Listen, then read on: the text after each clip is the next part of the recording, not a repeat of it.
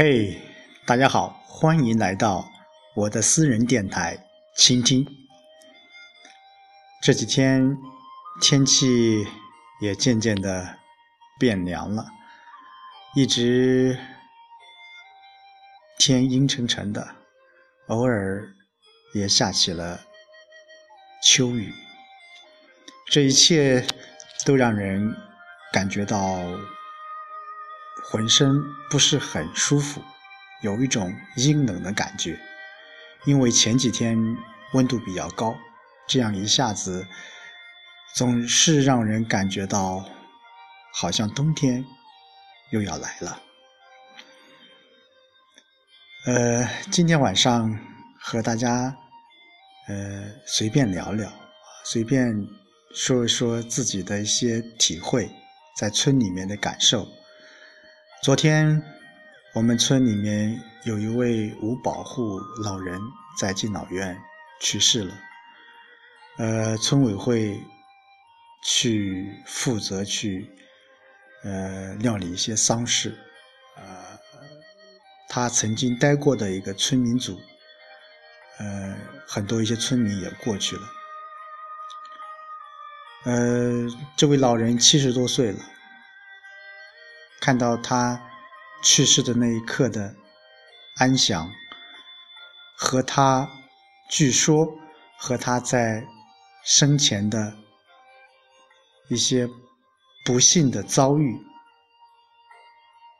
真的让人有一种说不出的感觉。其实人在活着的时候，有很多亲戚，有很多朋友，会让你感觉到。很幸福，很有成就感。但当你在离开世界的一刹那时，如果都没有送行的人，没有为你哭泣的人，这又是一种何等的悲凉！呃，昨天晚上终于和蒋勋教授一起把《红楼梦》的。前八十回都细读完了，呃，就如蒋群教授所说的，他说前八十回可能是曹雪芹对《红楼梦》的最好的诠释，所以说四后四十回的一些续集，我们就不去看了。其实我很赞同。蒋勋老师的观点：人生不过如此。自古以来，我们把红学看得太严重了。我们在《红楼梦》当中，每个人、每一个读者在读这本书的时候，会有一些共同的感受，也有一些不同的见解，或者是领悟。我想，所有的领悟。都是荒谬的，没有领悟就是领悟。在八十回最后一节当中提到了王一阶这位所谓的神医，他提出了一个叫疗肚汤。我们知道，王一阶说，其实这个是什么是？疗肚汤只不过是哄爷们高兴罢了。其实世上有疗肚汤吗？没有。疗肚汤在自己的内心当中，疗肚汤是假药，我想更是哲学。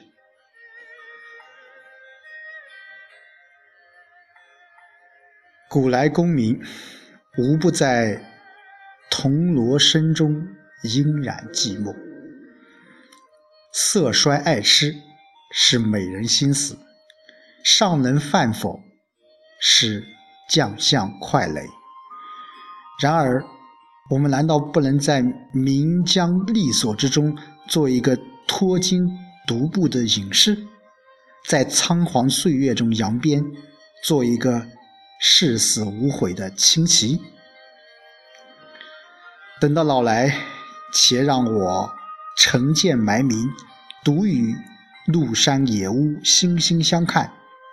如果你仍爱策马高游，倒不妨择一个日闲气清的节令来与我对弈，我当卷袖煮茶，连须鏖战，似当年战场。兵卒已尽，将帅相迎，仍有下一步棋。呃，这段话其实是我在网上看到的一段话。我觉得很有很有意义吧，呃，沉着。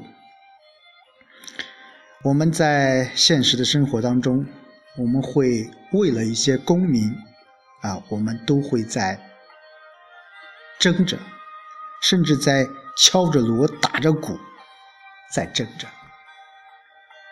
我们年轻的时候，我们爱漂亮，我们爱美丽。等到我们老的时候，等到我们色衰的时候，我们就会懂得爱的真谛。